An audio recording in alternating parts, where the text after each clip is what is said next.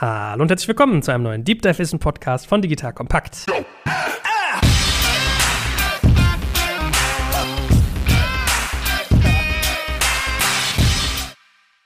Mein Name ist Jack Kaczmarek und heute geht es um ein super, super, super, super spannendes Thema und es geht richtig heiß zu, nämlich um den App Store.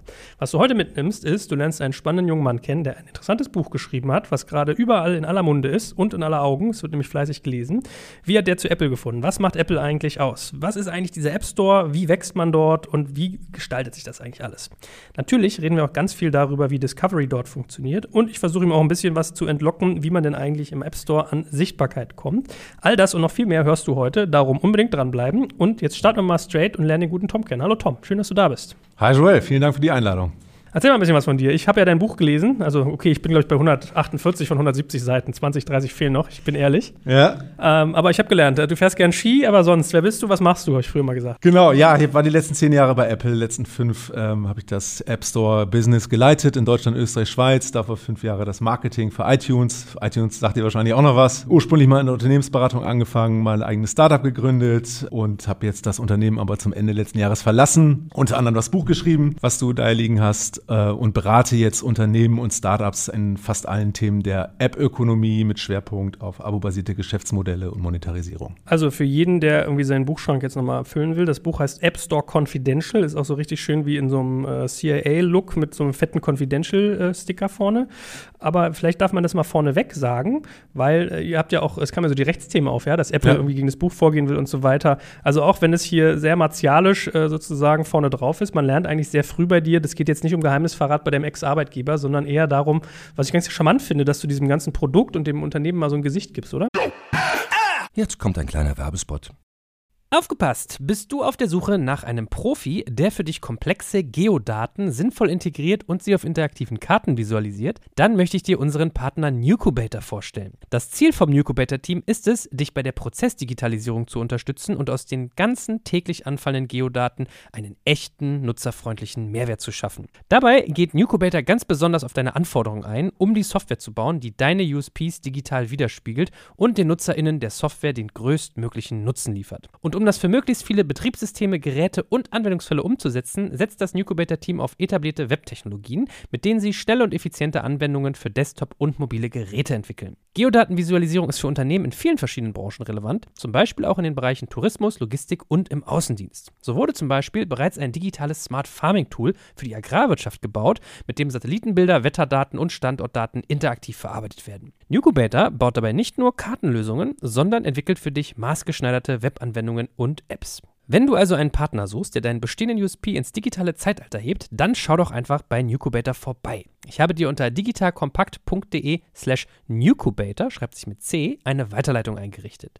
Und wie immer findest du alle Infos auch auf unserer Sponsorenseite unter digitalkompakt.de slash Sponsoren. Werbung Ende. Genau, also ich sage das ja direkt auch im Vorwort. Es geht eben nicht um Geheimnisverrat oder irgendwelche Dinge zu lüften, die Apple nicht möchte oder der Firma zu schaden. Ganz im Gegenteil. Ich habe im Prinzip drei Zielsetzungen. Die eine ist so ein bisschen die Öffentlichkeit aufzuklären, wie das ganze Business funktioniert, wie groß es eigentlich ist. Ich merke immer noch, dass die wenigsten eine Vorstellung davon haben. Ähm, da möchte ich ein bisschen aufklären. Das zweite ist konkret jungen App-Entwicklern zu helfen, ein paar Tipps und Tricks mit an die Hand geben, ein paar Impulse zu setzen. Und das dritte ist sicherlich auch ein Stück weit zu unterhalten. Ich hatte ja, ich weiß nicht, ob wir gleich noch dazu kommen, ursprünglich gar nicht vor, ein Buch zu schreiben, sondern es hat so ein bisschen Tagebuch ähnlich angefangen und das merkst du, glaube ich, auch, wenn du es liest.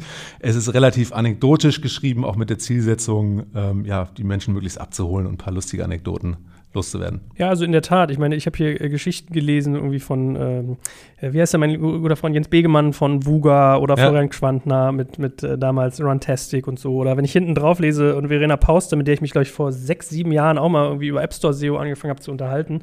Also viele äh, bekannte Gesichter der Szene.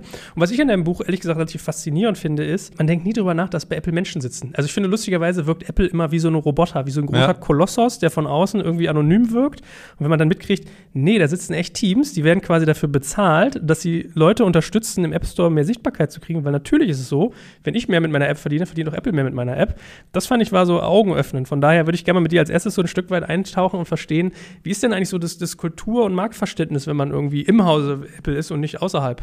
Ja, ähm, gute Frage. Ähm, ich habe natürlich gerade zur Anfangszeit, als ich mich um das Marketing gekümmert habe, gemerkt, dass du schon ein gewisses Erstaunen auslöst in Meetings, wenn du irgendwo unterwegs bist, ähm, eben genau was du sagst sagst, irgendwie im Prinzip hat Apple kein Gesicht, Apple ist eine Blackbox. Aber es gibt in der Tat Menschen und ähm, ich habe anfangs gemerkt, dass dadurch eine, durchaus eine große Verwunderung ist, wenn du dann wirklich, wenn da mal völlig ein Gesicht äh, vor dir steht. Ich glaube, das hat sich die letzten Jahre aber schon ein bisschen gewandelt. Der Markt ist größer geworden, das Team ist ein bisschen größer geworden, auch lokal, eben nicht nur in den großen Märkten, sondern auch hier vor Ort. Dadurch, glaube ich, gibt es schon ein bisschen mehr Visibilität, aber sagen wir mal vor dem Hintergrund, wie groß das Business ist, ähm, ist es doch nach wie vor sehr schlank aufgestellt mit relativ wenig Leuten on the ground. Ja, das stimmt. Ich es ist ja bei allen großen US-Buden so, egal ob es jetzt Facebook, Google ist oder ein Apple, also eigentlich die ganze GAFA, wenn du so möchtest, die haben ja gar nicht die Manpower, um abzuwickeln, was sie da alles an, an, an riesigen Umsätzen und Personen und Menschen schieben. Ne? Von daher Gib da mal so ein, so ein bisschen so einen Eindruck. Wie habt ihr denn da tagtäglich gearbeitet? Also wie ist zum Beispiel so ein App Store-Team in Deutschland irgendwie organisiert und wo warst du da verortet? Also ich habe ja das Geschäft geleitet für Deutschland, Österreich, Schweiz. Im Wesentlichen zwei Kernaufgaben. Das eine ist dem Business zum Wachstum zu verhelfen. Ähm, das heißt, wir haben natürlich sehr viel insbesondere mit den Top-Crossing-Accounts hier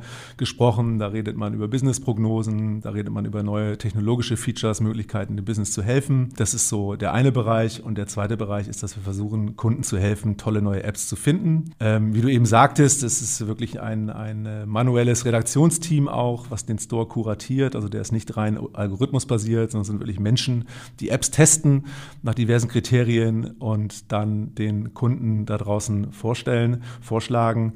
Was glaube ich, sehr speziell ist, insbesondere ähm, im App-Business, ist, dass du in so einer Matrix-Organisation unterwegs bist. Ne? Du hast einerseits natürlich das lokale Team, das ist dein Team, du hast lokale Abstimmungen, ähm, du hast aber auch europäische Meetings und Calls, du hast äh, globale und US-amerikanische, weil das Business einfach global ist und global funktioniert. Ähm, Im Gegensatz zum Musikbusiness, ja, wo viele Themen natürlich eher nur lokal relevant sind, ist es eigentlich im App-Geschäft immer so, dass die meisten Entwickler doch versuchen, mit ihrem Service oder mit ihrer App eine globale Zielgruppe zu erreichen und dementsprechend bei uns auch die Strukturen oder bei Apple die Strukturen sehr international international ausgerichtet sind. Aber war es dann so, dass dir quasi vorgegeben wurde, was du darfst und was nicht? Also wurde alles so Cupertino-mäßig von oben herab, wie Amis es gerne mal machen, ja, conquer the world?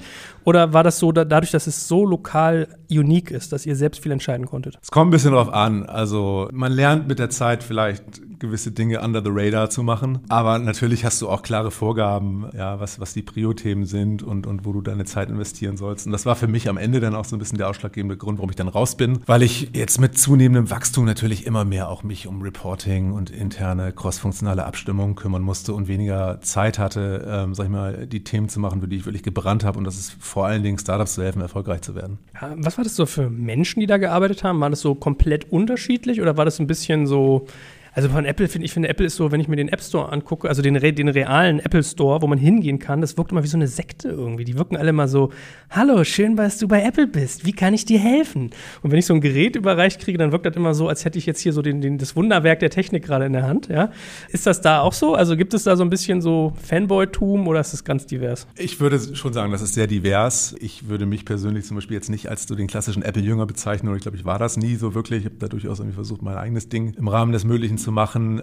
Du findest Meta-Experts. Das heißt, ähm, die Rollen werden wirklich nach Expertise vergeben und es ist weniger wichtig jetzt, sag ich mal, was du für eine Empathie fürs Unternehmen hast oder ob du jetzt ein klassischer Apple-Jünger bist. Ich glaube, da musst du auch ein bisschen die Corporate- und die Retail-Welt unterscheiden. Ich glaube, das sind ein Stück weit zwei verschiedene Welten. Am Ende des, Ziel, des Tages zählt, dass du einfach in dem, was du, wofür du geheiert wirst, richtig, richtig gut bist. Punkt. Und was ich aus deinem Buch lerne, was aber auch keine große Überraschung ist, mittlerweile hast du wahrscheinlich schon bald eine zweistellige Anzahl Interviews, wenn man in deiner Rolle jetzt in diese Firma eintreten will, oder? Ja, ich meine, jetzt ist ja relativ viel Tamtam -Tam passiert äh, mit dem Buch und äh, das war für mich auch alles neu, ja. Ähm, und einerseits ist es für mich toll, so ein Gespräch jetzt mit dir beispielsweise hier führen zu können, weil die letzten zehn Jahre konnte ich das nicht oder durfte ich das nicht. Und das macht mir großen Spaß, auch in die Themen inhaltlich einsteigen zu dürfen. Andererseits war es mir jetzt ehrlich gesagt die letzten zwei Wochen fast ein bisschen zu viel und so war es halt auch nicht geplant. Ich möchte jetzt irgendwie mich langsam auch mal wieder den Sachthemen äh, widmen und weniger der Debatte in Anführungsstrichen um das Buch, aber die ist jetzt wahrscheinlich auch bald vorbei. Nee, ich meine aber vor allem eher, wenn man bei Apple anfangen möchte, so wie es ja. bei dir gelesen gelesen habe. Du hattest irgendwie gefühlt ein äh, Einstellungsgespräch mit irgendwie, weiß nicht, vier Leuten oder so. Ja. Oder? Und dann ging ja, bei mir, bei mir war es, glaube ich, noch relativ dankbar. Ähm, ich habe ja 2009 angefangen. Damals gab es äh, hier lokal noch keine richtige Struktur. Ich hatte eine Recruiterin aus London angerufen. Ich bin dann nach London geflogen, habe da ein paar Interviews gemacht. Das ging relativ fix. In der Tat, heute läuft das ein bisschen anders ab. Da gibt es halt im Vorfeld schon Video-Assessments und dann diverse Interviews. Und da ähm, hatte ich noch Glück sozusagen. Aber beschreib mal, weil irgendwie eine der ersten Geschichten in deinem Buch ist ja auch diese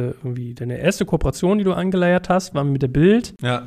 Vielleicht kannst du mal die Geschichte dazu erzählen, weil ich glaube, das sagt was aus über die, das Funktionieren dieser Organisation, wie man da so drauf ist. Genau, da, da fange ich im Buch gleich direkt mit an, so ein bisschen direkt ins Geschehen. Und zwar, als ich jung motiviert in die Rolle des App Store Marketing Verantwortlichen kam, da habe ich natürlich erstmal relativ simpel nachgedacht, okay, was denn hier das reichweitenstärkste Unternehmen? Ähm, was ist eine smarte Idee, um Awareness zu bekommen für iTunes damals, ähm, Schwerpunkt für den Musikbereich und idealerweise ähm, Nutzer zu akquirieren und da kam natürlich die Bildzeitung recht schnell aufs Tableau. Und die Idee, die ich damals hatte, war, dass wir Promis dazu gewinnen wollten, ihre Lieblingssongs vorzustellen. Ähm, die wollten wir dann auf der letzten Seite der Bildzeitung quasi einem, einem breiten Publikum vorstellen und die Downloads sollten dann einem guten Zweck, in dem Fall ein Herz für Kinder, zugutekommen.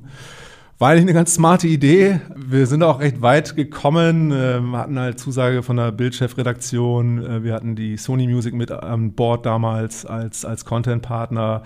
Wir hatten Zusagen von allen möglichen Promis, äh, von Thomas Gottschalk, Heidi Klum, Guido Westerwelle, Gott hab ihn selig und so weiter und so fort. Und zwei Tage bevor wir das launchen wollten, bekam ich dann morgens in der Tat eine E-Mail aus London, wo sinngemäß drin stand, lieber Tom, die Entscheidung hätten wir schon ein bisschen früher fällen sollen, aber wir können, die, können das nicht machen, weil, weil die Bild-Zeitung halt auf einer Liste steht bei uns ähm, als, als Medium, wo man durchaus mal offensiven oder ich weiß nicht, wie man es nennt, nackte Tatsachen, nackte Tatsachen sieht.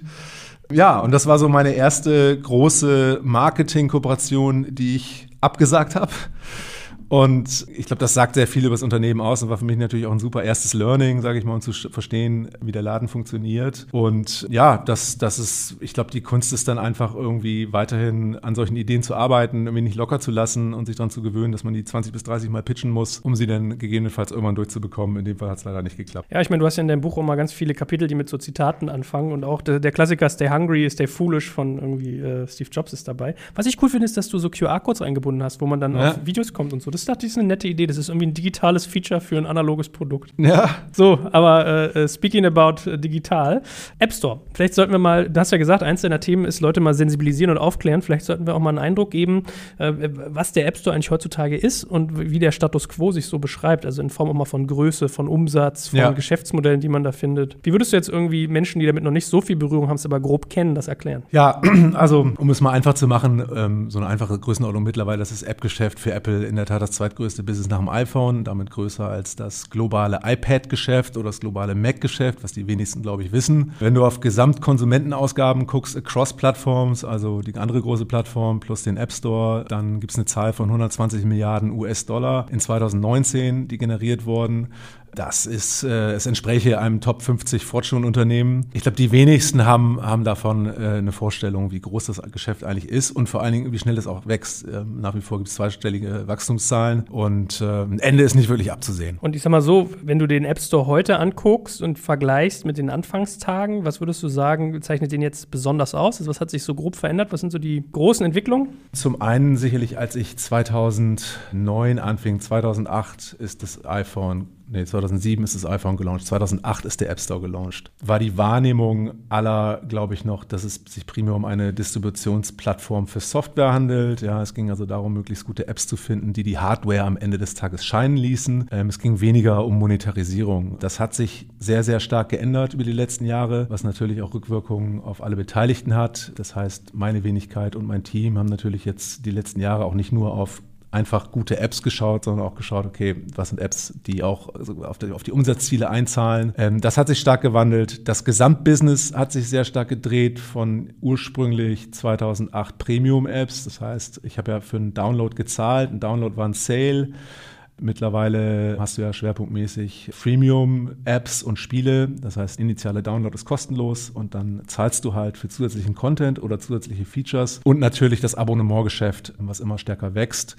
Und das hat wiederum natürlich Rückwirkungen auf, sagen wir mal, KPIs, Dinge, die auch für Entwickler wichtig sind. Ähm, es geht also nicht mehr nur um, um Nutzerakquise, im Sinne von Downloads generieren, sondern die Kernfrage ist eigentlich heutzutage, wie kann ich kostenlose Nutzer in bezahlte Nutzer konvertieren? Ähm, das ist eine ganz andere Fragestellung, die ja auch ganz andere Herangehensweisen und ganz andere äh, Prioritäten impliziert am Ende des Tages. Ich meine, ich finde ja auch ganz erfrischend, wenn man sich mal über das Produkt App Store Gedanken macht. Also vieles ist eigentlich klar, dass man ja stimmt, was der Tom da sagt, aber ist eigentlich selbst erklären, aber man denkt nicht drüber nach. Also zum ja. Beispiel, dass es irgendwie mit einem Schlag international ist, dass es sehr asset-light ist, dass du keine Intermediäre hast. Also alles extrem kosteneffizient, um mit maximaler Skalierung quasi äh, Software in der Sekunde an Mann und Frau zu bringen. Ja. Ne? Von daher. Ja, ich glaube, ähm, was ganz spannend ist, wenn du dich mal mit Leuten unterhältst, die irgendwie vor, vor 2008 Software distribuiert haben die werden ihnen eine Geschichte erzählen, wie das damals war. Ja, die haben halt irgendwie CD-ROMs gebrannt und dann hatten sie halt einen Golden Master und dann haben sie irgendwie gebetet, dass da alles alles in Ordnung ist und dann mussten sie mit Distribution, Logistik, Preise verhandeln und so weiter und so fort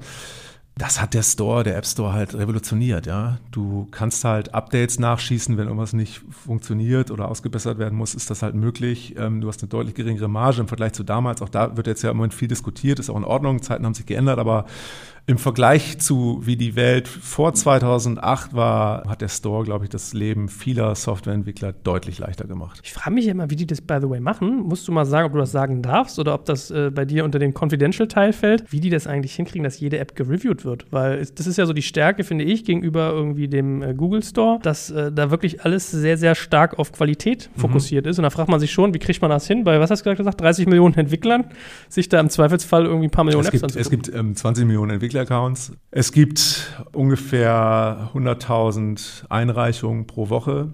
Es gibt ein Review-Team in der Tat, das 24-7 arbeitet und äh, die Dinge checkt nach verschiedensten Kriterien und auch im Laufe der, der, Jahre deutlich besser geworden ist und aufgestockt wurde. Ich erinnere mich noch, vor ein paar Jahren waren noch Review-Zeiten von ein paar Tagen üblich. Äh, mittlerweile äh, wird der Großteil innerhalb von 24 bis 48 Stunden eigentlich approved oder eben rejected. Meine persönliche Meinung dazu ist, es ist gut, dass es das gibt.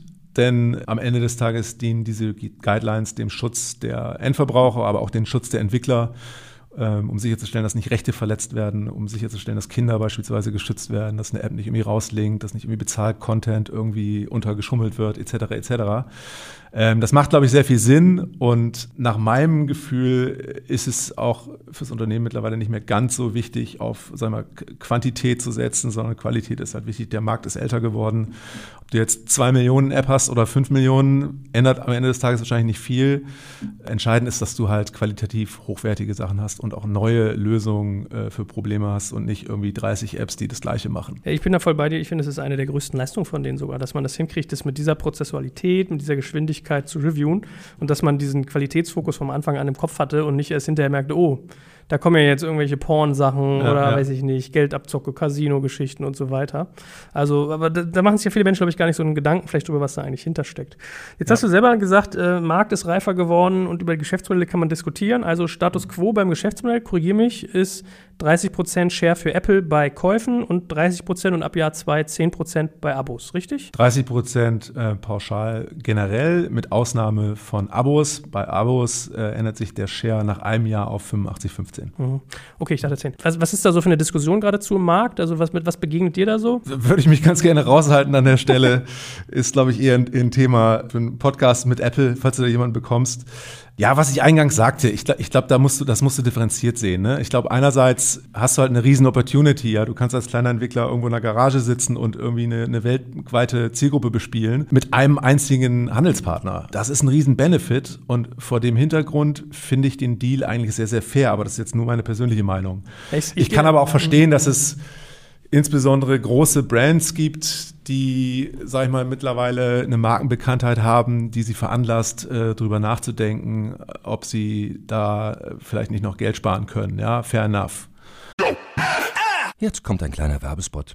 Aufgepasst! Heute gibt's Werbung in eigener Sache. Wir wollen dich nämlich besser kennenlernen weil viele hören Woche für Woche unseren Podcast und dabei wissen wir gar nicht immer, wer genau diese Leute sind. Und natürlich wollen wir ja aber wissen, wer du bist, um unseren Inhalt auch an deinen Interessen ausrichten zu können. Und um das zu ändern, habe ich eine Umfrage vorbereitet. Dort kannst du uns erzählen, wer du bist und wofür du dich interessierst. Und was du davon hast, naja, ich meine, je besser wir dich kennen, desto besser können wir unseren Podcast an deine Bedürfnisse anpassen. Und dann spreche ich auch keine Werbung mehr für Penispuppen und Online-Casinos ein, wo dich womöglich ganz andere Dinge interessieren. Nein, kleiner Spaß. Und trotzdem, du tauschst fünf bis zehn Minuten deiner Zeit gegen viele Stunden noch bessere Unterhaltung und Tiefenwissen in der Digitalwirtschaft. Klingt für mich nach einer Win-Win-Situation und geh doch also daher mal auf die Seite digitalkompakt.de slash Umfrage. Fülle diese nach bestem Wissen und Gewissen aus und freue dich in Zukunft auf noch besseren Content auf Digital Kompakt. Ende der Werbung.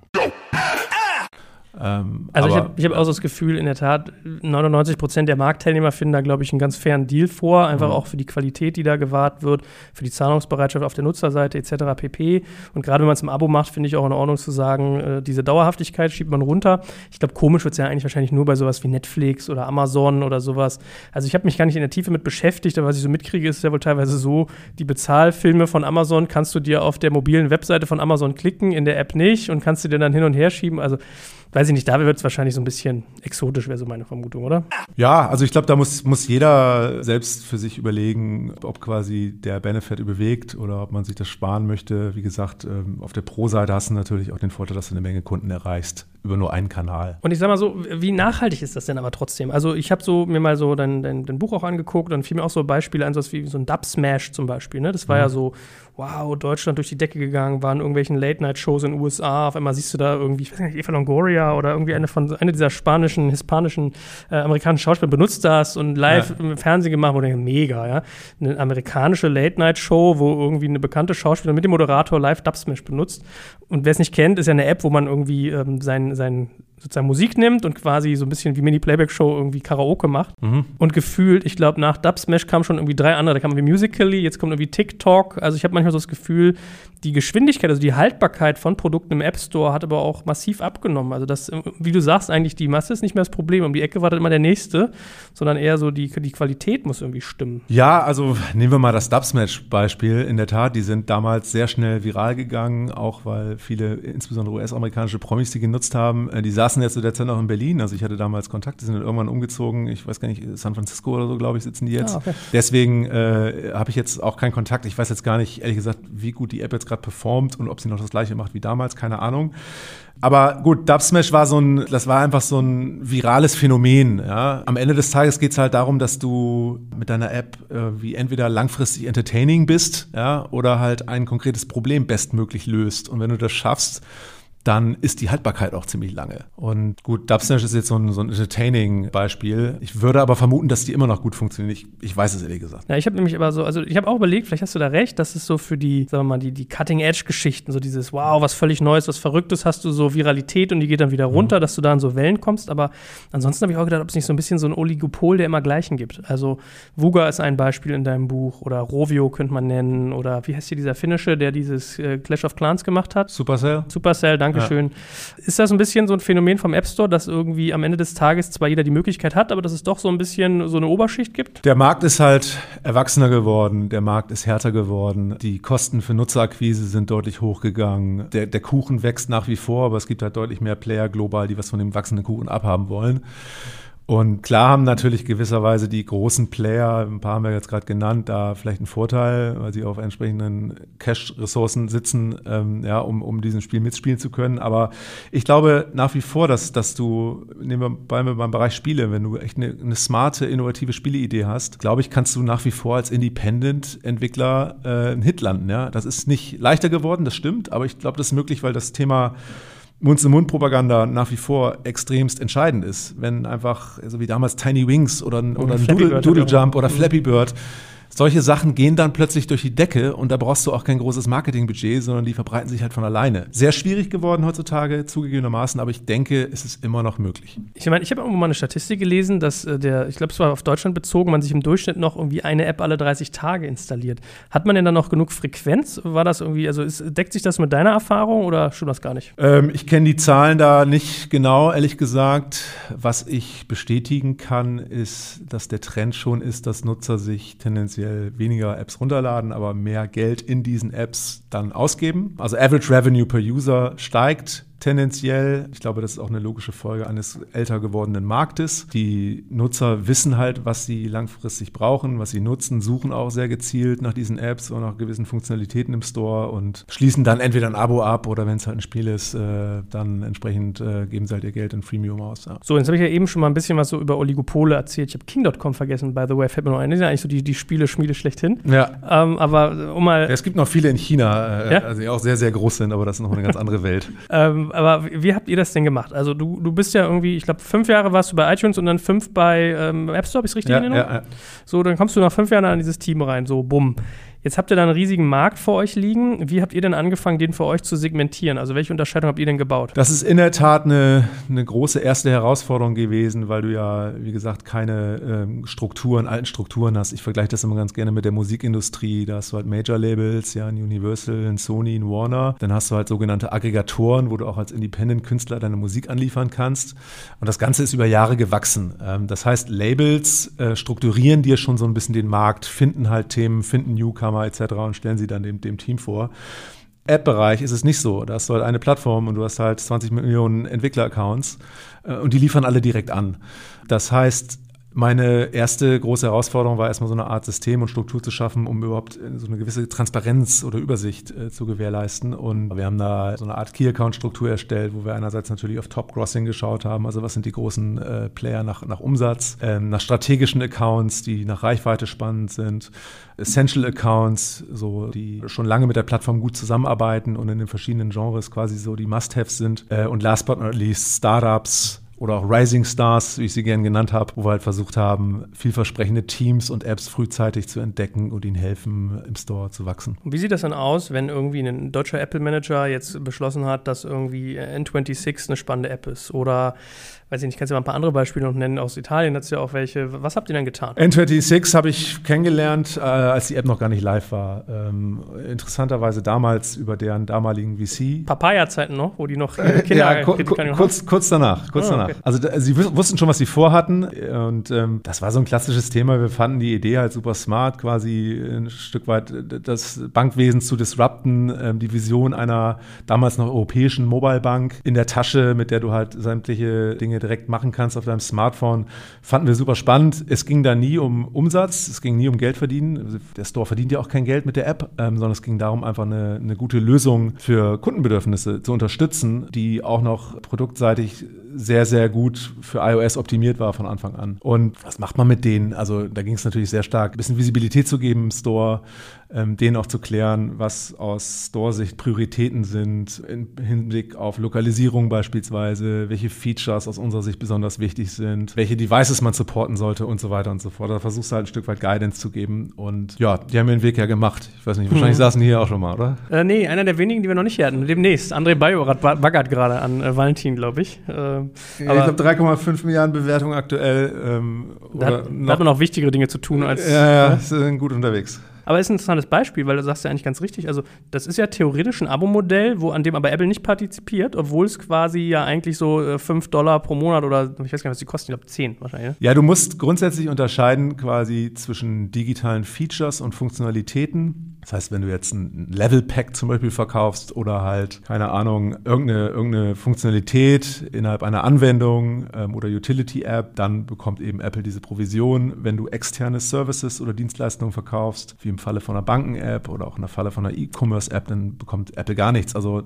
der Großteil der Apps im Store sind nach wie vor kostenlose Apps bei denen Apple keinen Share bekommt. Aber für den Langsamdenker wie mich jetzt nochmal, ja, wenn ich so ein Konto eröffne, dann Ja. sagen die ja eigentlich, okay, für 7 Dollar kriegst du pro oder 7 Euro pro Monat kriegst du das Basic, Mhm. für 12 kriegst du irgendwie 5 Accounts, 5 Kreditkarten und so weiter und für 20 kriegst du ganz, ganz tolle Sachen. Ja. Das ist ja eigentlich ein klassisches Abo-Modell und die, äh, die App hat ja da auch Inhalte. Du könntest ja wahrscheinlich auch über die App dann, äh, also muss ich diese, dieses Abo über die App buchen können, damit ich es quasi äh, an Apple meine Provision abzahle? Also äh, Apple bekommt in dem Fall keine Provision, das sind halt externe Services. Geht ja hier nicht um, um Features oder irgendwelche digitalen Inhalte, die okay. ich konsumiere. Und äh, da das nicht so ist, äh, bekommt Apple da auch keinen Share. Okay, wenn ich jetzt sozusagen sagen würde, als weiß ich nicht, äh, Podcast-Hersteller, ich mache ein Abo und du kriegst sozusagen in der App irgendwie spannenden Content, weiß ich, ein Transkript oder so, dann müsste ich zahlen. Genau, ja. Okay. Ah, muss man erstmal durchblicken. Ja. Alles klar, gut, verstanden. Also du hast diese äh, spannenden Startups für dich entdeckt, du hast irgendwie die Umsatzbringer und die äh, Reichweiten-Onkels gehabt. Und dann seid ihr im Prinzip, habt ihr mit denen Kontakt aufgenommen, habt die geschult, lerne ich und äh, denen geholfen, Sichtbarkeit zu kriegen und mit denen gemeinsam zu wachsen. Ja. Das ist eigentlich ganz simpel, ne? Klingt erstmal einfach. ja, also äh, ich glaube, ich glaub, wir haben das auch ganz gut gemacht. Also in, der, in, den, in den Jahren, äh, wo ich das Geschäft verantwortet, haben wir schon das eine oder andere Startup relativ früh auch an die Hand genommen und denen ge geholfen. Ähm, aber am Ende des Tages ist es das Team, ja, was die Entscheidung trifft. Und wir können dann so ein bisschen äh, oder konnten ein bisschen Guidance geben, ja, sagen, schaut mal auf den Bereich oder auf den Bereich, ähm, was sicherlich wertvoll ist, gerade so in der, in der, in der frühen Phase. Aber am Ende des Tages muss ich das, das Entwicklerteam auf die Schulter klopfen. Ähm, ja, wir haben da vielleicht hin und wieder ein bisschen geholfen, aber wir haben die App ja nicht entwickelt. Also von daher würde ich das jetzt auch nicht überbewerten. Ja, aber trotzdem, Kuratierungsfähigkeiten sind ja definitiv da, wenn man sowas wie irgendwie Blinkist entdeckt, Kitchen Stories, ja. äh, besagtes N26. Ist das eigentlich so mal aus dem Nähkästchen geplaudert? Wie geht es einem damit emotional als Mensch? Weil du weißt ja bei keinem von denen, mit dem du redest, die werden ja alle zu dir übertrieben nett sein. Also habe ich so die Beobachtung gemacht. Wenn du eine Ressource hast für jemanden, die wertvoll ist, dann sind die alle nett zu dir. Ja, du weißt nie, woran du bist. So. Ja, ich meine, klar war es halt so, dass, dass uns da die Türen schon immer offen standen und klar wollten die eher was von uns als umgekehrt. Ich habe aber jetzt, äh, ich habe mir ehrlich gesagt die Frage gestellt, nachdem ich ja jetzt raus bin, Ende des Jahres, ähm, wie reagiert eigentlich die Außenwelt und wie reagieren eigentlich meine ehemaligen Partner auf mich? Ja, sagen die auf einmal jetzt, das ist kein Apple mehr in der E-Mail-Adresse und jetzt brauchen wir die nicht mehr. Mhm. Und interessanterweise ist es überhaupt nicht so. Ah. Ähm, also ich habe nach wie vor echt super Kontakt zu vielen der Gründer, mit denen ich halt lange Jahre zusammengearbeitet habe. Es ist sehr freundschaftlicher Umgang und man ist da nach wie vor verdrahtet, was mich sehr freut. Ja, ich habe genau dasselbe gedacht, so ob man da so from ja. Hero to Zero fliegt. ja? Weil jetzt hat er nee. nichts mehr für mich so. Nee, zum Glück nicht. Schön, freue mich für dich. Ja. Discovery wäre sonst vielleicht mal so ein Thema insgesamt. Also du hast die auf diesem Wege entdeckt. Wie funktioniert denn aber Discovery im App Store sonst? Also hast du so vielleicht ein paar Tipps und Tricks, die du Leuten mit an die Hand geben kannst? Ja, also grundsätzlich ist es ja mal so, dass auch eine öffentlich bekannte Zahl, über 65 Prozent der Downloads in der Tat über Suche generiert werden. Das heißt, heutzutage äh, suchen die Nutzer entweder nach konkreten App-Namen oder nach Funktionalitäten oder auch nach Kategorien. Zweitstärkste Kanal sind Referrals, also das ganze Thema In-App-Advertising natürlich, Weiterleitung äh, zu den jeweiligen Apps. Und dann gibt es natürlich noch Browsing, also dass du wirklich im Store nach äh, Apps suchst, wo dann die, das Redaktionsteam ins Spiel kommt. Du musst natürlich einerseits ganz, ganz wichtig deine Hausaufgaben im Punkt Search machen, also Keyword-Optimierung natürlich ganz wichtig. Der Name der App ist ganz wichtig. Die Fragestellung, welcher Kategorie die App ist, ist ganz wichtig. Also da musst du deine Hausaufgaben machen. Das ist so die Basis. Und darüber hinaus geht es natürlich dann darum, dass du auch das Redaktionsteam potenziell kontaktieren kannst. Es gibt eine Landingpage, die heißt apple.com, appstore.com slash promote landest aber nur auf der, wenn du mit einem Entwickler-Account äh, eingeloggt bist, dann kannst du das sehen. Und da hast du die Möglichkeit, auch deine neue App oder ein signifikantes Update, was du jetzt gerade veröffentlichst, dem Redaktionsteam vorzuschlagen. Die schauen sich das auch wirklich an. Jetzt würde jetzt nicht unbedingt erwarten, dass man da direkt Feedback bekommt. Dafür äh, gibt es einfach zu viele Einreichungen, aber das wird auf jeden Fall gelesen. Und wenn da Interesse besteht, eine Story zu schreiben oder ein bisschen tiefer in das Thema einzusteigen, dann äh, meldet sich womöglich ein Redakteur und bietet immer ein Gespräch an zu dem Thema. Na, ich weiß noch so, in den, in den Goldgräbertagen war das ja noch so, wenn man dann ein Feature gekriegt hat, oh. das war ja hier der Booster schlechthin, ja. Und deswegen sage ich, das wirkte immer wie so ein Gigantomane von außen und man musste sich auf irgendwelchen dreckigen Hinterhofkneipen hier irgendwie jemanden kennen, der und jemanden kennt, der jemanden kennt, um an so ein Feature zu kommen. So wirkte das von außen immer, ne? Und äh, weiß ich noch, dann gingen die ganzen Debatten los mit, ja, die Veröffentlichungszeit deiner Updates, die muss irgendwie um 0 Uhr 1 liegen damit oder was weiß ich, ja, welche, welche Geoleads packst du rein und so ein Kram. Das wird wahrscheinlich deutlich professionalisierter und systematisierter mittlerweile sein, oder? Ja, absolut. Und ich glaube auch, die, die Wirkungskraft eines Features ist jetzt aufgrund der Masse an Apps nicht mehr so groß, wie sie mal war und auch aufgrund der, des quasi der Transformation des Geschäftsmodells weg von Premium hin zu eher Freemium und Abo-basiert, führt auch dazu, dass es nicht mehr ganz so wichtig ist, einfach nur Download zu generieren, sondern es ist wichtig, die Leute in der App zu konvertieren und zu überzeugen. Aber trotzdem immer noch gut. Natürlich Natürlich ist es ein, ist ein schöner, kostenloser Booster. Ähm, gerade wenn du global unterwegs bist und es schaffst, da global Visibilität zu haben, ist natürlich super.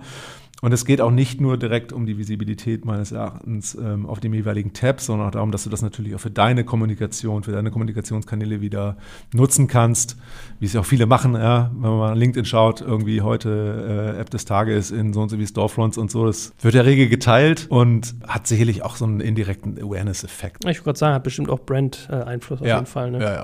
Aber was sind denn so die Formate auf der redaktionellen Ebene? Also was gibt es da sonst so? Jetzt hast du gerade schon gesagt, äh, App des Tages. Was gibt es sonst noch so für Features, die man da kriegen kann? Also grundsätzlich äh, gibt es ja seit iOS 11 den sogenannten Heute-Tab und dann gibt es einen Spiele-Tab und einen App-Tab und es gibt einen Arcade-Tab. Und du kannst den App-Tab und Game-Tab, dem nennt man intern Discovery. Also da geht es halt darum, wirklich neue Apps, äh, signifikante Updates vorzustellen. Aber es beschränkt sich halt nach wie vor auf im Prinzip das App-Icon oder ein kleines Visual. Deswegen hat man mit iOS 11 diesen Heute-Tab eingeführt, wo du halt deutlich tiefer gehen kannst, wo du halt eine Story erzählen kannst zu der App, zu der Entwicklungsgeschichte.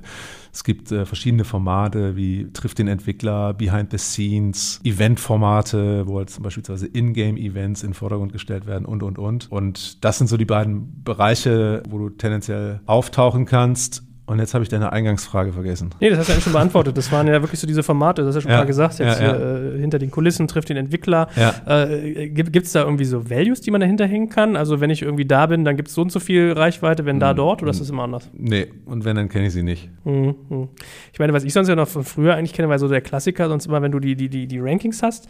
Wie, also wie wichtig wäre das denn zum Beispiel? Also früher war das bei mir mal so, guckst du an, okay, was sind die bestgerankten Apps und dann guckst du, äh, relevantesten war, glaube ich, eins und umsatzstärksten war, ich glaube, das war früher so eine Dualität. Ja, mittlerweile ist es, glaube ich, eine Trias. Macht das viel aus? Also die umsatzstärksten gibt es nicht mehr. Das wurde, ich glaube, mit iOS 11, bin mir nicht ganz sicher, wurde das entfernt. Auch um irgendwie mehr Chancengleichheit zu gewährleisten, weil es gab natürlich diverse große Player, die da immer drin waren. Ne? Und natürlich schaut da irgendwie der normale Nutzer rein und lädt dann gleich das runter, was eh schon Top-Grossing ist. Ähm, deswegen hat man das irgendwann mal abgeschafft. Als Entwickler kannst du das, glaube ich, über das Portal immer noch sehen, aber eben nicht als Endkunde. Und ähm, das, ist, das ist grundsätzlich gut. Ja, was, was am meisten bringt jetzt, ist schwer zu beantworten, ja. Ähm, Wie beim Anwalt, es kommt darauf an, sagen die immer. ja, äh, zumal ähm, der Store hat über 20 Kategorien, ne? also äh, jede App ist irgendwie anders und ähm, so Pauschalaussagen sind immer relativ schwierig. Werbung. Aufgepasst! Das Jahr 2024 ist schon voll im Gange und jetzt heißt es neue B2B-Leads gewinnen. Du möchtest deine Sales Pipeline so schnell wie möglich voll haben und deshalb empfehlen wir dir an dieser Stelle unseren Partner SalesViewer. Wer nicht weiß, was SalesViewer macht, hier eine kurze Erklärung. SalesViewer entschlüsselt Unternehmen, die deine Webseite besuchen und zeigt diese in Klarnamen an. Du siehst also ganz genau, wer eure Webseite besucht und wofür sich diese potenziellen KundInnen interessieren. Und damit hast du ja wirklich ein mächtiges Werkzeug in den Händen, weil du diese Unternehmen dann zielgenau ansprechen und einfach zu neuen KundInnen machen kannst. Dein Marketing und Vertrieb werden das für die B2B-Lead-Generierung feiern, sage ich dir. Und du bist damit auch in guter Gesellschaft, denn Marktführer wie Stepstone, Jochen Schweizer, Sport5 oder Avato Systems setzen bereits auf SalesViewer und generieren damit täglich neue B2B-Leads. Wie so eine Registerkasse eigentlich, wo es immer klingelt, wenn du wieder eine neue Brand identifiziert hast, die sich für dich interessiert und die du jetzt einfach pflücken kannst. Daher, wenn das für dich interessant ist, dann teste SalesViewer doch einfach mal kostenlos. Alles, was du dafür wissen möchtest, findest du unter folgender Weiterleitung: digitalkompakt.de slash salesviewer. Und wie immer verlinke ich dir das auch auf unserer Sponsorenseite unter digitalkompakt.de slash Sponsoren. Das war's mit dem Werbespot. Ja, ich fand das damals immer komisch. Ich mir dachte, Moment mal, wenn da steht, das sind die am meisten Geld verdienenden Apps, dann kann ich mir darauf einstellen, dass mich das am teuersten kommt, was ich da gerade runterlade. Gut, okay, aber verstanden. Kannst du vielleicht noch mal ein, zwei Sätze sagen, irgendwie zu dem ganzen Kuratierungsprozess, wie so eine Redaktion arbeitet? Also, wenn du sagst, man kann da irgendwie eine E-Mail hinschicken, dann landet das auf dem Schreibtisch von jemandem. Der ist auch so höflich, sich das anzugucken. Ja. Was passiert? Wie ist es aufgebaut? Was, was geht da in Gang? Ja, es ist wirklich so, dass, ähm, dass da Menschen sitzen, die Apps testen. Ja. Stellt man sich immer ähm, viel toller vor, als es ist. Ja. Gerade so im Spielebereich denkt man so, was ist das für ein Traumjob, den ganzen Tag nur spielen zu dürfen und da wirst du auch noch für bezahlt. Aber die Realität ist natürlich, du hast ja nicht viel Zeit. Ja. Du spielst dann irgendwie ein Spiel zwei Minuten an und dann kommt das nächste und ob es jetzt Spaß macht oder nicht, irgendwie hat keinen Impact darauf, wie lange du Zeit damit verbringen darfst. Und die schauen sich dann wirklich die Apps nach verschiedensten Kriterien an. Auch die sind auf dem Developer-Portal einzusehen. Das sind klassischerweise Dinge wie UI, UX-Design, wie gut ist die App lokalisiert, in wie vielen Sprachen ist sie lokalisiert, wie werd, werden äh, Technologien sinnvoll unterstützt, inwieweit innoviert die App bestehende Use Cases, macht das Leben der Nutzer leichter. Und die Summe dieser Kriterien führt dann dazu, dass ein Redakteur sagt, hey, das stellen wir mal vor oder stellen wir eben nicht vor. ist eigentlich relativ transparent. Vielleicht auch nochmal dazu gesagt, die Redaktion ist komplett frei, redaktionell in ihrer Entscheidung. Ja, da gibt es jetzt niemanden, der, also man kann keine Platzierung buchen und man kann die auch nicht in irgendeiner Form, sage ich mal, auch als, als Business Manager jetzt sagen, jetzt stell die mal in den Vordergrund, weil wir glauben, dass das Thema monetär gut funktioniert. Äh, sie sind wirklich komplett redaktionell frei und versuchen einfach nach bestem Wissen und Gewissen die besten Apps rauszupicken. Glaubst du trotzdem, dass es da Bestechungsversuche gibt? Also nicht wirklich. Ähm, und es ist auch so, dass die Redaktion äh, wahrscheinlich auch deswegen bewusst relativ abgeschottet arbeitet. Also in der Regel haben die jetzt auch keine direkten Meetings mit Entwicklern, um auch frei redaktionell arbeiten zu können. Ja, scheint mir vernünftig, weil wie gesagt, wahrscheinlich hat man auf einmal sonst ganz viele Porsches vor der Tür stehen oder so. Ne? okay, aber was ich auch was in dem Buch gelernt habe, ist, dass es so äh, anscheinend so eine Art Today-Editors gibt und irgendwie Discovery-Editors. Habe ich das richtig verstanden? Vielleicht kannst du ja noch mal ein, zwei Sätze zur Erklärung mir. Genau, also Today ist ja der, im Deutschen heißt der Heute-Tab. Da geht es weniger um Transaktionen, sondern eher darum, Awareness für bestimmte Themen zu schaffen, ein bisschen tiefer zu gehen, in, in App-kulturelle Themen, ein bisschen Hintergründe zu geben. Und die Discovery-Tabs fokussieren schon eher auf, auf die Transaktion, auf den Download. Dementsprechend ist das Profil eines Today-Editors auch ein bisschen anders. Er schreibt halt in der Regel, recherchiert ein bisschen mehr, während ein Discovery-Editor ähm, schon tendenziell sehr viele Apps in der Breite sich anschaut und dann die guten Sachen in den Vordergrund stellt. Nun ist ja so, dass ja Apple sich spannende neue Dinge ausdenkt. Also es gibt ja jetzt solche Geschichten wie Apple Music, Arcade, Video, also ganz neue Service-Ebenen, wo auch das Modell nochmal ein ganz anderes ist. Vielleicht kannst du ja mal ein, zwei Sätze dazu sagen, das so ein Stück weit einordnen und mich würde ja interessieren, was das mit so einem Markt macht. Also gibt es da irgendwie Verlierer, gibt es Gewinner, wie, wie die ganzen Mechaniken sich eigentlich dadurch drehen? Also ich glaube halt grundsätzlich, dass der Markt allgemein und auch der Content-Markt äh, im Speziellen sich so ein bisschen wandelt von einer sagen wir mal, produktorientierten Bedürfnisbefriedigung hin zu einer Service- oder dienstleistungsorientierten Bedürfnisbefriedigung. Da habe ich einerseits im Fall von Apps schon gesagt, es geht eben nicht mehr um den Download, sondern es geht quasi um Zugang zu einem Abo beispielsweise, ähm, was ich halt langfristig habe, was langfristig optimiert wird. Und in, in den anderen Bereichen ist das ähnlich. Da geht es halt darum, dass du halt im, im TV-Bereich zum Beispiel zahlst du halt einen gewissen Betrag, ähm, du hast dann aber kuratierten Content, du hast personalisierten Content, das ist ja alles eine Serviceleistung, die dir dein Leben im leichter macht, dahingehend, dass du nicht mehr Inhalte suchen musst, wie das damals noch der Fall war, sondern im, im Best Case ähm, weiß der Algorithmus, was dir gefällt, was du magst und schlägt dir halt die besten Sachen vor. Das ist eigentlich eine Win-Win-Win für alle Beteiligten. Ich glaube, was immer was ganz interessant ist, äh, wenn jetzt mal zum Beispiel Musik und, und äh, TV-Content hast du gerade angesprochen, der große Unterschied ist natürlich, äh, ein Musikservice brauche ich wahrscheinlich nur einen, weil der eine oder andere versucht es mit ein paar Exklusivitäten, aber am Ende des Tages ist der Content der gleiche.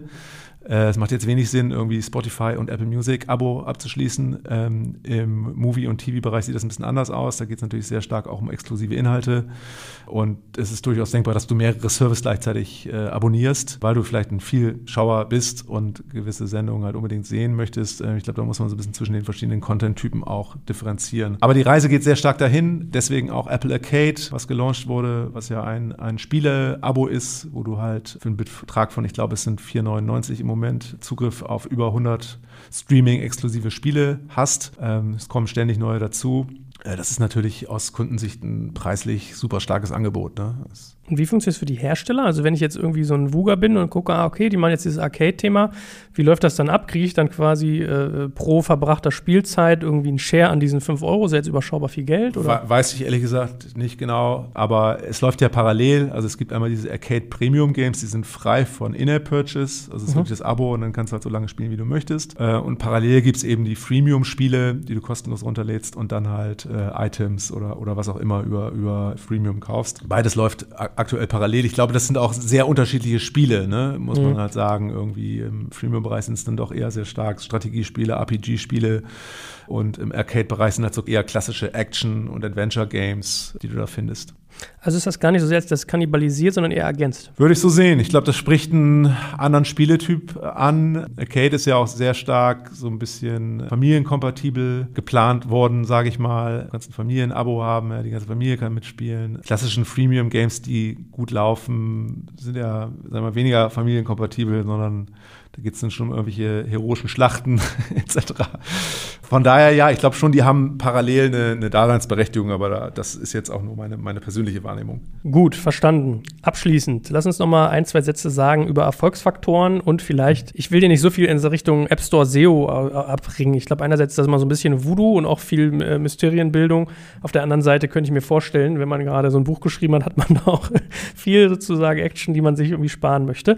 Aber trotzdem, vielleicht kannst du ja so ein bisschen Do's und Don'ts ableiten, Must-Haves. Also wenn du dir deine Erfolgsbeispiele anguckst, worauf kommt es an? Ist, ist, wie gesagt, pauschal immer schwer zu beantworten aufgrund der Komplexität des Stores und der Vielschichtigkeit der Apps. Aber meine Erfahrung ist, das ist jetzt auch keine, keine Rocket Science Erkenntnis, aber es steht und fällt erstmal mit dem Team. Ja, du brauchst halt, wenn du, ich meine, wenn du jetzt ein Casual Game machst, ja, so ein Tiny Wings, dann kannst du das vielleicht auch alleine machen. Aber in dem Moment, wo du ein abo-basiertes Geschäftsmodell auf die Straße bringen möchtest, brauchst du meines Erachtens zumindest mal drei Kompetenzen im Gründerteam oder Management-Team. Das ist natürlich einerseits der Programmierer, das ist zum anderen, der, ich nenne ihn Kundenversteher, also wirklich derjenige, der das Produkt am Kundennutzen ständig optimiert und äh, nicht nur dem Nutzer, sondern auch dem Entwickler sehr viel Arbeit spart. Und am Ende des Tages brauchst du dann auch so eine Art Verkäufertypen, der versteht halt, wann du mit wem sprichst. In den letzten Jahren habe ich gemerkt, dass Teams, die, sag ich mal, diese drei Kompetenzen mitbrachten, am, am Ende des Tages, unabhängig von der App, die größte Erfolgswahrscheinlichkeit mitbrachten äh, und auch in der Lage waren, sage ich mal, entweder komplett den Stecker zu ziehen, wenn sie gemerkt haben, okay, unsere Ursprungsidee geht nicht auf, äh, wofür ich echt immer meinen Hut ziehe, wenn das, wenn das so ein, so ein Team macht. Oder halt, äh, ja, an, einen neuen Weg einzuschlagen, wenn man gesehen hat, okay, unser Ursprungsszenario äh, oder Ursprungsplan ist nicht so aufgegangen, wie wir uns das erhofft hatten. Das ist das absolute Fundament. Also erstmal wäre Number One, komplettiere dein Team. Number Two, Simplifizierung, ganz, ganz wichtig. Wir leben in einer extrem schnelllebigen, reizüberfluteten Welt. Das ist im App-Business genauso, ja, extrem viel an Angebot. Apps sind gut, wenn sie ein konkretes Problem bestmöglich lösen und nicht überfrachtet sind, eine gefällige UI haben und wo der Nutzer, wo idealerweise die Intention des Nutzers antizipiert wird, auch durch Ausnutzung von beispielsweise Machine Learning, Objekterkennung, Gesichtserkennung, Bilderkennung, wenn sie dann sinnvoll ist. Also es geht immer darum, das Leben der Nutzer leichter zu machen. Da würde ich sehr, sehr viel Zeit investieren von Eigenoptimierung, über was ist eigentlich das Nutzenversprechen der App in einem, in einem Satz bis hin zur Abonnementkündigung. Selbst die kann man halt vereinfachen. Also Einfachheit, ganz, ganz wichtig. Und ähm, was noch wichtig ist, sage ich auch in Erstgesprächen eigentlich immer den Entwicklern, sich Gedanken zu machen, wo sind eigentlich die größten Märkte global. Der große Charme des Stores ist ja, dass du äh, wir, mit einer Plattform eine globale Zielgruppe ansprechen kannst. Da ein bisschen Zeit zu investieren und zu überlegen, was sind eigentlich die potenziell größten Märkte, wo gibt es den größten Market Fit für den Service, den ich anbiete, ist sicherlich gut investierte Zeit. Und da gab es ja auch schon einige Erfolgsgeschichten aus, aus Deutschland, die jetzt, jetzt gar nicht unbedingt im deutschen Markt so groß sind, aber halt in US oder wo auch immer primär unterwegs sind und dann natürlich dann ein entsprechendes Multiple haben, was die Umsätze betrifft. Hey, man staunt ja auch manchmal, wenn man, wie man eine App konzipiert und wofür sie dann genutzt wird. Also ich erinnere mich zum Beispiel, Akaaki war damals ein Beispiel, Urschleimzeit der Internetbranche. Kennst du das noch? Nee, ich glaube nicht. Das war so ein Studentennetzwerk, okay. wo man sich quasi so mit Geotagging Tagging finden konnte, wer ist gerade in meiner Nähe und macht auch was ähnliches. Okay. Das war eigentlich mal gestartet als App, um irgendwie unter Studenten sich zu vernetzen, weiß ich, eine Freundin zu finden, Lerngruppen zu bilden und so weiter. Und wofür es ganz intensiv genutzt wurde. Hast du eine Ahnung, eine Vermutung? Nee. Homosexualität, äh, sozusagen homosexuelle Treffen. Okay, also okay, okay. ganz viele haben halt gesagt, ich bin da, ich bin gay, wie sieht es noch ja. aus? So, also völlig anderer Use ja. Case. Du hättest natürlich umdrehen können und daraus was bauen. Ja. Das fand ich ganz faszinierend. Aber wenn du Lust hast, das waren ja schon super Tipps und ich will ja auch noch dir ein bisschen irgendwie hier Buchkäufer da lassen, aber was ich bei dir schön fand, war, du hast so die ganzen Geschichten erzählt von den äh, Startups, die du begleitet hast und was du, eine Sache, die du fandest, die die sehr gut gemacht haben. Also vielleicht können wir uns ja mal drei, vier rausgreifen. Ich sag dir Namen und du sagst, was dir bei denen positiv in Erinnerung geblieben ist. Okay. Runtastic habe ich zum Beispiel hier gleich aufgeschlagen. Habe ich da was zugeschrieben? Äh, ich glaube nur Healthkit-Unterstützung. Genau, ja, da geht es gar nicht so sehr um Runtastic, sondern generell darum, dass, dass ich schon empfehle, wenn du im Health- und Fitnessbereich unter, unterwegs bist heute, gibt es so ein paar Boxen, die du ticken musst. Das ist sicherlich Support der Apple Watch, ganz wichtig, ist immer mehr ein Health- und Fitness-Device. Und äh, Unterstützung von Healthkit ist wichtig, weil es dir erlaubt, beispielsweise ein Onboarding äh, signifikant zu verkürzen, indem du auf bereits bestehende Daten oder zur Verfügung stehende Daten zugreifst und die nicht mehr extra abfragen musst. Ja. Gut, wir machen vier Stück. Äh, Nummer eins ja. war das. Äh, Nummer zwei Scanbot. Scanbot, Positivbeispiel, weil sie sehr frühzeitig immer jedem neuen Betriebssystem neue Technologien unterstützt haben. Ob das jetzt irgendwie CloudKit Syncing war Oder jetzt selbst so Sachen wie Dark Mode, irgendwie mit dem letzten iOS-System, die waren immer sehr, sehr früh dabei. Und wer den App Store so ein bisschen verfolgt, ist natürlich schon so, dass du mit jedem iOS-Release auch, sag ich mal, neue Technologien in den Vordergrund stellst. Und wenn deine App da immer vorne mit dabei ist, dann mag das natürlich die Redaktion, ja. Mhm. Blinkist. Blinkist habe ich, glaube ich, so ein bisschen über den Tipping Point gesprochen, in dem Moment, wo sie Audio hinzugefügt haben. Ich, für den, der Blinkist nicht kennt, die machen Kurzzusammenfassungen von Sachbüchern, sodass ich das Wichtigste von Sachbüchern in 20 Minuten lesen und neuerdings auch hören kann. Von Anfang an eine tolle Vision, als ich die das erste Mal traf, ging es halt um quasi gelesenen Content. Ähm, dann haben sie irgendwann das Ganze in Audioformat angeboten. Das war auf jeden Fall so der zündende Moment, wo plötzlich eine Menge Nutzer, insbesondere in den USA, auf dem Weg zur Arbeit Blinks gehört haben. Ja. Gut, letztes Beispiel, äh, die Italiener. Navionics heißen die, glaube ich, ne? Navionics, äh, ja, war zu Zeiten damals, äh, ich war auch zeitweise für, für Italien zuständig, ähm, war das die größte App aus Italien nach Umsatz. Ähm, die machen so Navigationsmaterial und Karten für Segeln und Motorboot. Ich bin irgendwann mal nach Italien geflogen, um das mal quasi in Echtbedingungen zu testen und fand, um ehrlich zu sein, ich will jetzt niemandem zu nahe treten, aber die UI wirklich fürchterlich und habe es erst in dem Moment ein bisschen kapiert, wo ich dann auf dem Segelboot war, irgendwie bei Sturm und Wind und Wetter und Wackeln und da habe ich gemerkt, okay, das sind so große Icons, die sehen nicht schön aus, aber die müssen so sein, damit du sie halt auch auf dem Boot noch einigermaßen nutzen kannst. Ich bin trotzdem der Meinung, dass man sie hätte optimieren können, aber das sind dann so Learnings, die du machst, wenn du eine App wirklich in einer, in einer echten Umgebung quasi testest, ja. Ja, das finde ich mal schön, wenn man wirklich an der Front ist, ne? Dann ja, nee, das ist auch ein tolles Erlebnis. Gibt es ansonsten so Top 3 Fehler, die du bei Teams immer wieder siehst, die die bei ihren Apps irgendwie falsch machen? Ja, ein, ein Fehler, den ich sicherlich auch heute noch sehe, ist das Thema Monetarisierung nicht ernst genug zu nehmen. Hört sich total trivial an, ja, wenn du mit Menschen hast außerhalb des Stores redest, dann ja klar, wenn ich ein Business mache, das erste, worüber ich nachdenke, ist das Geschäftsmodell. So. Aber es gibt nach wie vor noch viele junge Gründer, die haben eine tolle Idee, sagen, hey, damit können wir halt Reichweite machen, auch gerade so im, im Fun-Bereich, ja ähm, und machen sich zu spät Gedanken darüber, wie man das monetarisieren kann. Und ich würde jedem raten, sehr früh sich darüber Gedanken zu machen, auch vielleicht frühzeitig lieber eine Paywall einzuführen, um auch zu sehen, was funktioniert am Markt, was funktioniert nicht, da entsprechende Learnings zu machen und nicht nur auf Reichweite zu setzen. Das ist ja so ein, ein Advice an der Stelle. Gut, und ansonsten so Klassiker mit irgendwie zu komplizierter, weiß ich nicht, äh, Startscreens, Onboarding-Scheiße oder. Onboarding, da siehst du auch die Würsten Dinge teilweise. Ähm, ja, eine ne, ne App muss gerade nach dem Launch einladend sein. Eine App muss Spaß irgendwie machen, ja. Und wenn du halt eine App launchst und das erste, was du siehst, ist irgendwie ein Formular, wo du irgendwie durchscrollen musst, das sieht halt nach Arbeit aus und nicht nach Spaß. Also meine Empfehlung ist immer wirklich jeden einzelnen Tab zu hinterfragen, auch überlegen, wie ich Dinge ausgliedern kann.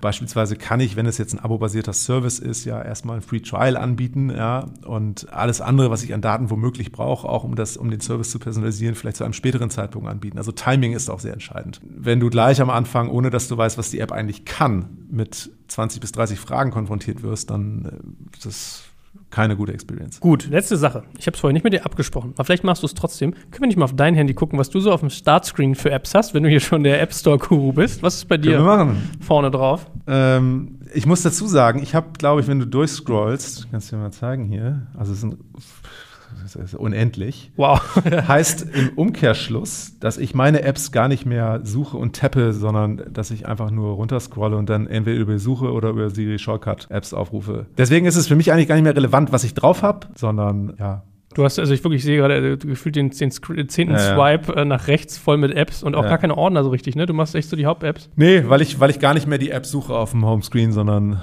wie gesagt, über die Suche direkt oder über Siri drauf zugreife. Dann machen wir es anders. Was sind so deine drei Lieblings-Apps gerade? Meine drei Lieblings-Apps. Ich mag Apps, die mir das Leben erleichtern. Gutes Beispiel ist äh, Scan-Apps. Ja, also sparen Papier, sparen Zeit.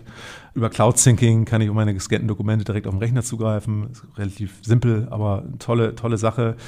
Ich mag zum Beispiel Parkuhr-App ja, großartige Erfindung, weil ich keine Münzen mehr nachschmeißen muss. Äh, es wird minutengenau abgerechnet. Das finde ich toll. Und ganz, ganz allgemein mag ich Apps, die eine sehr, sehr simple UI haben, idealerweise nur ein, zwei Buttons und sehr viel Komplexes unter der Haube verstecken. Beispiel dafür wäre Shazam, was ja mittlerweile zu Apple gehört. Ähm, ja, es löst ein einfaches Problem, nämlich die Fragestellung, wie heißt dieser Song? Da passiert sehr, sehr viel im Hintergrund, wovon ich als Nutzer nichts mitbekomme. Aber ich weiß, wie der Song heißt. Ich kann ihn in meine Playlist legen oder auf iTunes kaufen oder was auch immer. Solche Apps finde ich, find ich super. Hervorragend, lieber Tom. Dann danke ich dir, dass du uns mit hinter die Kulissen genommen hast. Äh, wie gesagt, nochmal zu jedem, der Bock hat, nachzulesen und einzutauchen, äh, tiefer als wir das jetzt getan haben. App Store Confidential, erschienen bei Moormann. Wie bist du an die gekommen, an den Buchverlag? Wie hast du ihn gefunden? Ähm, übers Netzwerk. Ah. Wurden mir empfohlen und ähm, es war, die, war eine gute Entscheidung. Ich bin sehr glücklich bei denen. Sehr gut. Vielen, vielen Dank dir und ich drücke dir ganz fest die Daumen. Vielleicht liest man das ja auch mal bald auf, äh, in anderen Sprachen. Und was machst du denn jetzt eigentlich noch? Vielleicht letzter Satz. Ist ja deine, deine Werbeplattform quasi. Was, womit verdienst du jetzt dein Geld?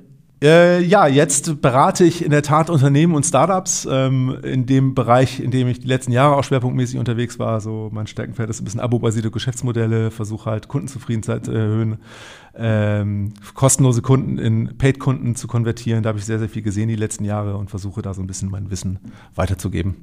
Sehr gut. Bessere Werbung kann man da, glaube ich, gar nicht haben. Dann drücke ich dir ganz feste die Daumen, dass das gut gelingt. Und äh, ja, vielleicht schauen wir uns mal bald wieder zum Update dann in ein paar Jahren. Ne? Vielen lieben Dank für die Einladung, hat Spaß gemacht.